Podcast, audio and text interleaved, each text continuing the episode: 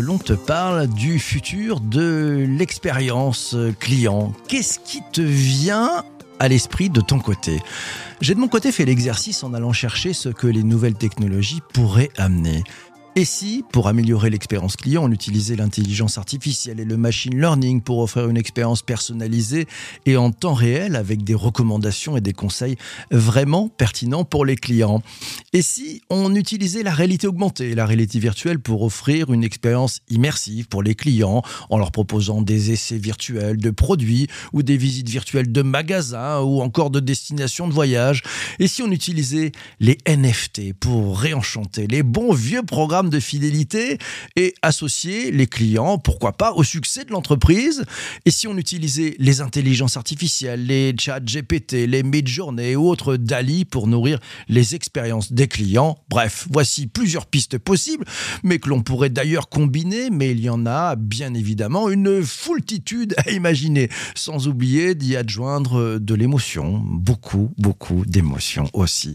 Pour dresser les pistes stratégiques possibles, bien comprendre les fondamentaux permettant d'imaginer le futur de l'expérience client, j'ai invité dans ce nouvel épisode du podcast Le Digital pour tous, Angélique Gérard, présidente de la STEM Academy et anciennement directrice de la relation abonnée de Free. Oui, vous savez, le fournisseur d'accès Internet. Bonjour Angélique.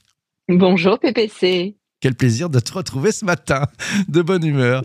Euh, Allez, on attaque avec le vif du sujet. Avant de prendre les questions des participants à ce direct euh, sur LinkedIn et sur Twitch, Angélique, lorsqu'on te parle du futur, de l'expérience client, qu'est-ce qui te vient à l'esprit spontanément de ton côté? Alors, ce qui me vient à l'esprit, c'est que on a quand même une demande euh, pour une relation client plus automatisée, euh, particulièrement forte. donc, on, voit bien qu'il y a un enjeu majeur pour les marques, en fait, dans cette quête de l'information pour le marketing prédictif qui réside finalement bah, dans l'investissement en cybersécurité, dans la gestion de la data, euh, à l'heure où les utilisateurs, en fait, eux, restent très prudents euh, sur la capacité des marques à protéger leurs données. Donc, euh, on voit que là, il y a un point très, très fort. Et puis, l'entreprise de demain, bah, elle va s'appuyer sur cette technologie pour traiter les demandes de manière automatisée, le Web3, le métaverse, qui vont constituer, je pense, des points de contact pour créer des expériences uniques euh, qui compléteront euh, le, magasin physique et puis euh, se, connecter aussi avec des communautés d'utilisateurs. ça peut être un, un, exemple pour, pour toutes ces marques. Donc, je pense que le gros sujet sur le futur de l'expérience client, c'est l'automatisation parce que ça va venir désengorger euh, les canaux. Et je pense que parmi ceux qui nous écoutent, je suis persuadée que euh, certains peuvent encore témoigner dernièrement d'avoir attendu, euh, d'avoir une réponse mail ou sur un sur sur une ligne téléphonique auprès d'une d'une société dont ils sont clients. C'est mon cas, encore pas, plus tard qu'hier. Donc on se dit que quand même ça peut avoir du sens pour pour augmenter les capacités de, production. Et puis, selon moi, la qualité, elle sera toujours assurée par l'humain, euh, à condition qu'il soit bien outillé et armé émotionnellement pour réagir de manière appropriée à ses propres émotions et à celles des clients. Donc c'est là l'enjeu majeur du futur de cette expérience client. Hmm. Alors bon, tu as, ouvert la, boîte à ChatGPT, on, on, va en parler dans, ah. quelques instants. Euh, mais tu, nous parles d'émotions euh, et tu nous parles aussi d'armer les collaborateurs. quelle pistes et quelles, quelles, quelles, sont les bases sur lesquelles il faut partir dès maintenant? On cherche des choses actionnables hein, pour celles et ceux qui nous écoutent, justement pour pouvoir armer les collaborateurs face à, cette révolution qui est en train d'apparaître bah, Je pense qu'il faut continuer à chouchouter en fait la culture d'entreprise. Euh, qui doit rassembler euh, plus que jamais, je pense, autour des valeurs de confiance, de créativité, de solidarité aussi. Je pense que c'est un socle fort pour l'engagement et l'innovation euh, dans les équipes. Et puis des équipes qui doivent être formées à l'instar d'un marketing qui évolue euh, vers cette analyse empathique de l'information euh, et elles doivent, être, elles doivent être formées à la maîtrise des émotions afin d'offrir en fait cette expérience qui fonctionne sur la base d'une intelligence émotionnelle qui elle ne sera jamais remplacée par par la techno. Donc c'est ça qui est important. la techno offre des opportunités incroyables, mais c'est le contact humain rassurant à travers la voix euh, qui va être euh, qui va être évidemment très recherché par les utilisateurs. Donc euh, chaque chaque chaque structure, chaque marque doit anticiper en fait cette double ambition humaine et technologique Et, moi, je recommande de mettre en place des groupes de, réflexion stratégique dans les sociétés pour co-construire des actions et offrir aussi une prospective innovante aux équipes. Donc, c'est super important de les embarquer sur ce sujet. L'IA va les augmenter, mais pour autant, on doit les développer, notamment sur, sur le plan de leur intelligence émotionnelle super clair. On voit bien les, champs des possibles incroyables. On te réinvitera dans le podcast MGMT Management Nouvelle Génération pour nous parler de tout ça parce que c'est, vraiment un territoire incroyable. Euh, on a ouvert la boîte à chat GPT. Euh, je te pose la question, ça va changer quoi? Tout le monde en parle et toi, t'en penses quoi en fait? Ah, je trouve que c'est un truc euh, énormissime, chat GPT. On est dans l'avènement de l'IA générative. Donc une intelligence artificielle qui est capable de générer du texte, mais aussi des images ou même du code informatique. Donc si tu veux, ça marque un saut considérable dans l'histoire du monde. Euh, et, les mots ne sont pas euh, trop forts euh, il faut prendre conscience qu'effectivement, c'est une véritable révolution. Donc, euh, bah, vous le savez, peut-être, peut-être pas. Donc, euh, ce chatbot, il est conçu par, par une société américaine qui s'appelle OpenAI, qui est spécialisée dans le domaine de l'intelligence artificielle. c'est quand même fou parce que cette boîte, je lisais en début de semaine, est déjà valorisée 30 milliards de dollars. Donc, tu te dis, waouh, c'est incroyable. En tous les cas, le labo, hein, c'est le lab Open, OpenAI qui est, qui est valorisé. Euh, et, même Bill Gates, en fait, euh, c'est un truc de fou. Bill Gates qui croit absolument pas euh, au, au, métaverse, en tous les cas qui n'est pas un grand fan du métaverse, eh bien, il ne tarit pas d'éloges sur cette intelligence artificielle générative. et donc, tu te dis que c'est effectivement, on est dans un tournant de, de dingue. Donc, je ne sais pas si vous avez, c'est ma question du jour, et si vous avez fait des requêtes, si vous avez testé ChatGPT, mais voilà, vous pouvez rédiger un long texte sur un sujet spécifique, vous pouvez faire une synthèse d'un long document, vous pouvez suggérer un plan détaillé pour un cours, rédiger un email avec vos styles d'écriture, générer des idées pour vous aider à trouver de l'inspiration. C'est quand même incroyable. Tu te rends compte, PPC, le champ des possibles que tu vas avoir pour, euh, pour tes podcasts euh, dans, dans les semaines, les mois qui viennent. Euh, tu vas pouvoir dormir un peu plus le matin. Euh, tu vas pouvoir aussi résoudre des calculs complexes. Enfin, il y a plein de trucs, faire des récits fictifs. Donc, euh, tu vois, euh, même pour de la production, pour du Netflix, enfin, c'est juste incroyable. Ouais, c'est euh, interpellant, hein. c'est très interpellant. C'est interpellant. ouais, et, et, ça va avoir la faculté, enfin, ça a de d'identifier des bugs de code aussi pour les développeurs. Et on peut se dire qu'on regarde des biais sociétaux euh, que l'on a aujourd'hui dans les IA, ce qui n'est pour le pour le cas, euh, ce qui n'est ce qui n'est pas le cas à date aujourd'hui pour le chat GPT, euh, qui répond sans aucune outrance, sans biais. Enfin, c'est juste euh, une vraie révolution.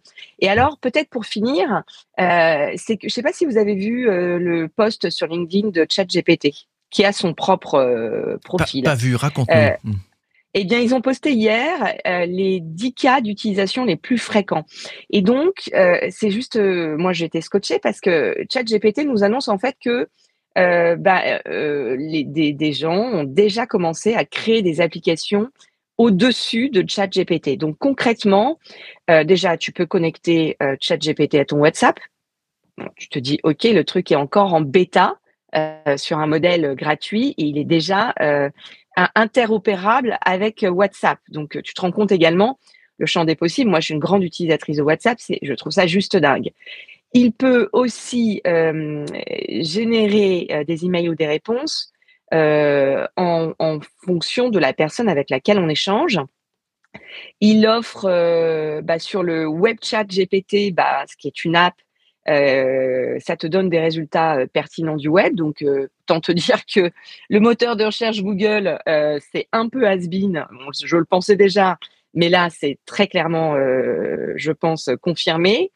Euh, as une app également qui permet euh, de résumer YouTube sur, euh, avec ChatGPT.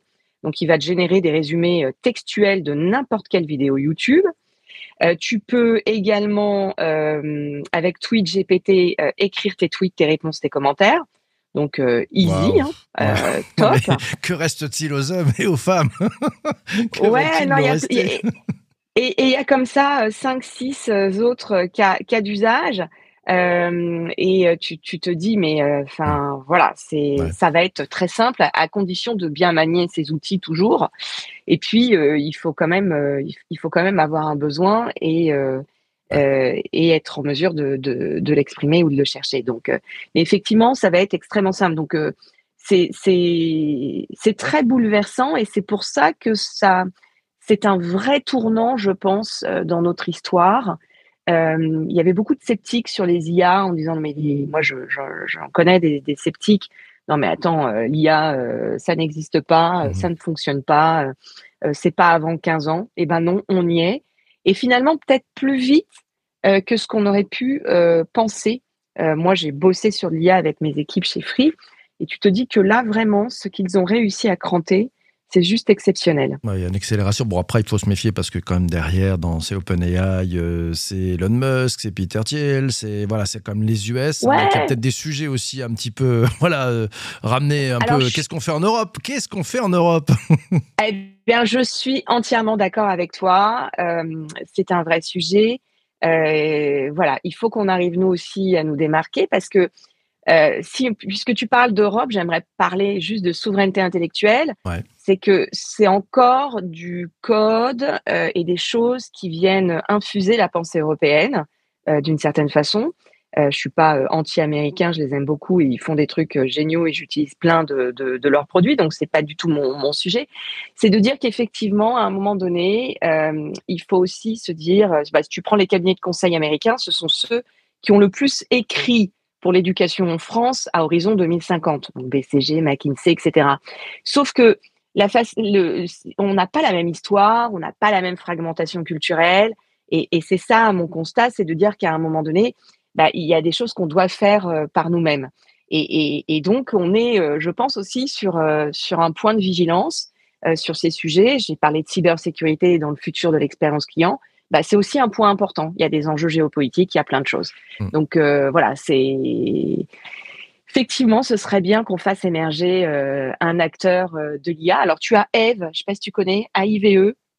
AIVE, non, je connaissais pas. Sur les sur les sur les sur les vidéos, je vous invite à regarder ce que fait Eve. C'est une boîte très active en matière d'intelligence artificielle, mais avec un, ADN sur hmm. la vidéo.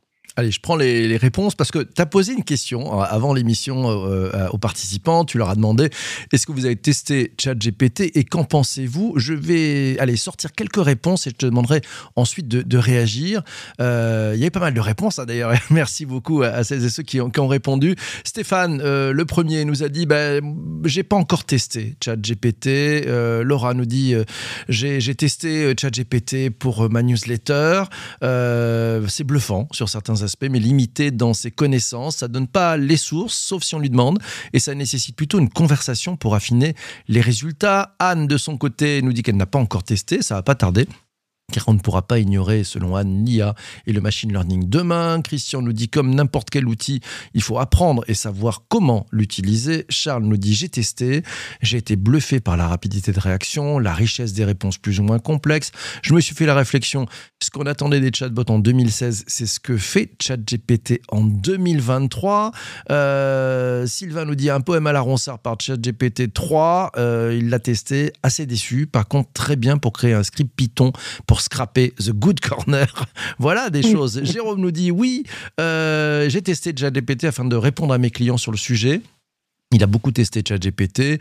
Il lui a demandé de rédiger des articles, des emails de réponse sur des sujets. C'est très, très impressionnant. Aucune faute en français, qualité du rédactionnel, pertinence et exhaustivité des réponses. Les champs des possibles euh, sont infinis. Voilà, le champ des possibles est infini. D'ailleurs, moi, j'ai une astuce. Hein, si vous voulez savoir si, euh, ça c'est pour les profs, hein, si le, le, texte fourni par l'un de vos élèves a été fait par ChatGPT, c'est très, très simple. Il n'y a pas de faute d'orthographe. Comment tu réagis à ces, à ces questions et à ces réponses, euh, Angélique? Alors, je, merci déjà pour euh, toutes euh, vos réponses. bah, je, crois qu'effectivement, en dehors d'un ou deux tests voilà, qui, qui ont pu être soit trop longs, soit nécessiter cette conversation, il faut quand même rappeler, bah, c'est du machine learning, c'est une solution open source déjà, donc important de, de, le noter. Et, et donc, l'IA est en, est en bêta test. Donc, je suis évidemment pas la représentante de ChatGPT, hein, mais on peut se dire qu'effectivement, ils sont en train de rôder et d'enrichir le, cette, cette IA conversationnelle euh, et que les résultats dans les mois qui viennent euh, vont être encore euh, plus époustouflants. Pour, il y a eu le terme bluffant, je pense qu'on ira sur l'époustouflant. Mmh. Donc voilà, ChatGPT, ça pourrait devenir un assistant intelligent, mais pour tous les métiers. Hein. Et je pense qu'il va donner naissance aussi à une nouvelle génération de bots. Et puis, on peut se poser la question, euh, aujourd'hui, il y a des grèves, certains d'entre vous sont peut-être euh, voilà, immobilisés. Euh, chez eux euh, pour euh, travailler, eh bien, ce type d'IA va avoir des conséquences, je pense, aussi sur l'emploi, hein, en passant des équipes marketing à la DG et chef de produit. donc, ça pourrait toucher un, un, certain nombre de, de, métiers, avoir des conséquences importantes sur certains métiers et venir doper d'autres d'autres métiers. Donc, y a, c'est vraiment un champ des possibles, effectivement, comme ça a été écrit euh, assez, euh, assez vaste. Hum. Tiens, je te fais réagir à la, question de Charles. Il te dit l'expérience client s'enrichit de machines pour faciliter à la fois le travail des entreprises et l'accès à l'information aux produits par le client. Comment vois-tu la place de la relation humain à humain dans ce futur de l'expérience client? Ça va être une forme de luxe à venir, nous demande Charles? Je, je sais je ne sais pas si ça va être euh, une forme de luxe, parce que je pense que c'est cette fameuse euh, maxime de plus on ira vers le digital, euh, plus on utilisera le digital et plus on aura besoin, in fine, d'être en relation avec, avec un humain. donc, c'est un savant dosage, je pense, pour les marques euh, bah, d'une part, euh, d'augmenter euh, leurs collaborateurs et collaboratrices par des outils, notamment l'IA, et par des choix en relation client, en expérience client. On a ce qu'on appelle les fameux moments de vérité, d'être capable à ce moment-là de mettre une relation humain-humain, de façon à ce que le moment de vérité puisse être, puisse être traité avec, avec l'empathie, l'émotion, donc nécessaire à toute bonne relation. Donc, euh, on ne va pas pouvoir euh, déshumaniser la relation. avant que les IA auront sans doute la faculté de, de, marquer des émotions, mais pas comme celles qu'on peut échanger ce matin ou dans notre quotidien. Mmh. Donc, je pense que l'humain a, encore une place très très importante euh, dans le cadre de, l'expérience client. Donc, euh, et dans l'expérience client, puisqu'on parle du futur, il faut aussi se dire que euh, on, est dans un contexte où la tendance s'oriente vers la constitution un peu d'une freelance nation sur le sujet. pour, pour ces acteurs de la relation client de demain, du télétravail pour la plupart, et puis maintenant, parfois aussi plusieurs employeurs différents. Euh, donc, euh, bah, l'entreprise, elle doit être aussi en mesure d'inventer un peu un ailleurs, tu vois, pour euh, mmh. pour garantir bah, des projets cohérents et co-construits. Donc, c'est aussi ça, c'est qu'il y a une révolution un peu sociale dans ces métiers en plus euh, de cette révolution euh, techno. Hum. Ah, tiens, je veux te faire réagir à la, question de, Laura qui te demande, alors je ne sais pas si tu as suivi l'histoire avec Nick Cave, hein, euh, voilà, qui, a, effectivement testé ChatGPT sur l'une de ses chansons en demandant écris-moi une chanson à la façon de Nick Cave. Bon, son verdict, cette chanson n'est que connerie. Il dit que c'est une moquerie grotesque de ce qu'est un être humain. Il n'aime pas trop ça. Lui, il dit bah non, les chansons, c'est une affaire de sang et de tripes. Euh, la question de Laura, pour toi, Angélique, qu'est-ce que tu penses de la réponse de Nick Cave aux chansons créées par ChatGPT? En fait, je pense que c'est pas tant à lui qu'il faut poser la question, mais c'est à son public. C'est à son public. C'est comment le public perçoit cette chanson. Euh, donc, euh, je, enfin, moi, j'aurais plutôt, euh, plutôt fait ça. Plutôt que d'avoir un avis, parce qu'évidemment, comment peut-on être artiste et accepter que quelqu'un fasse le job, tu vois? Alors, c'est toujours lui qui va interpréter la chanson, mais sur, sur la partie compo, je pense que c'est plutôt au public de, de juger ça. Euh, moi, j'ai vu des résultats assez incroyables sur des, des répliques en matière d'art, de finalement, euh, bah, on peut prendre l'exemple euh, euh, d'un peintre. Je ne vais pas citer le peintre en question parce que l'ami en question va m'en vouloir. Mais, mais les IA sont capables de, de prolonger finalement la vie artistique d'un artiste, d'un peintre, et d'inventer les œuvres qu'il aurait pu produire s'il était encore en vie. Et ça, c'est, j'ai vu des trucs, mais c'est incroyable. C'est vraiment incroyable. Donc, et on l'a vu, hein, il y a un certain nombre d'IA qui ont déjà euh, euh, fait, euh, fait, qui ont fait parler d'elle par, voilà, par des, des projets créatifs. donc, c'est, ouais, non, je pense que moi, je, je, je, crois effectivement que cette, cette IA ou d'autres vont pouvoir écrire de belles chansons, ouais, c'est certain. Super. Alors, bon, correctif, hein, je corrige parce que c'est pas Nick Cave qui a testé directement, c'est un fan dénommé Marc hein, qui ah, lui avait envoyé, un, envoyé un, texte similaire signé ChatGPT. Donc, merci pour ces précisions. voilà. Euh, allez, tiens, euh, ça, bouge aussi. Hein, euh, ça bouge aussi. C'est Jérôme qui nous signale que Google, qui a dû prendre un, un, sacré coup de pression, on parle du code rouge pour certains, a déjà annoncé sa réplique avec Sparrow. On va être curieux et Jérôme est curieux de voir s'ils vont être à la hauteur. Euh, tiens, je voudrais te faire réagir parce que tu connais ça, l'expérience client, voilà, les, gens qui appellent, le, plateau qui sont pleins, il n'y a pas assez de, personnes par rapport à une demande qui peut être soudaine. Daphné nous dit, elle vient de tester et essayer ChatGPT, mais il était saturé. Elle tente à nouveau demain. Comment on va faire si, si ces IA qui viennent augmenter les humains se mettent à, à saturer ou du jour au lendemain sont coupés? On fait comment? Ouais, alors tu vois, moi tout de suite, quand tu me parles de saturation, je pense euh, capacité serveur, euh, impact carbone. Et donc, je me dis qu'on est en train de solliciter un truc qui, qui, qui finalement euh, crée de la pollution numérique aussi, par, par curiosité, mais c'est parce que j'ai un, voilà, j'ai un prisme transition environnementale et que on va aller chercher des trucs auxquels on, pour lesquels on n'avait pas forcément besoin à date, mais qui viennent qui viennent finalement, euh, bah, qui ont une utilité, euh, c'est certain.